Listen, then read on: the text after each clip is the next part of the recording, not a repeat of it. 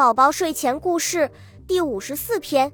一天，有一只老鼠背着简单的行李搬家，悠哉悠哉地走在路上。途中遇到一只正在劳作的蚂蚁。老鼠瞧着蚂蚁忙忙碌碌的样子，于是奚落它说：“啧啧啧，整天忙来忙去的，有啥意思？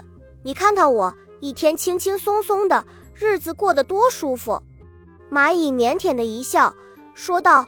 我已经习惯劳动了，然后他又好奇地问老鼠：“你是在搬家吗？”老鼠一听到搬家，顿时来了火气，骂骂咧咧，非常气愤地说：“哼，可不是嘛！这人类啊，太小气了！我不就是偷他们点粮食吗？至于弄只猫来对付我吗？害得我不得不另找一个新的住处。”还没等老鼠发完牢骚。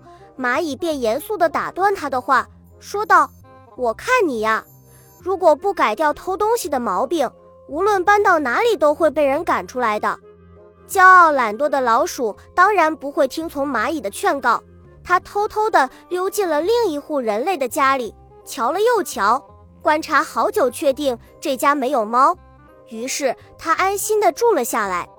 老鼠心想：终于又可以过上不愁吃的日子了。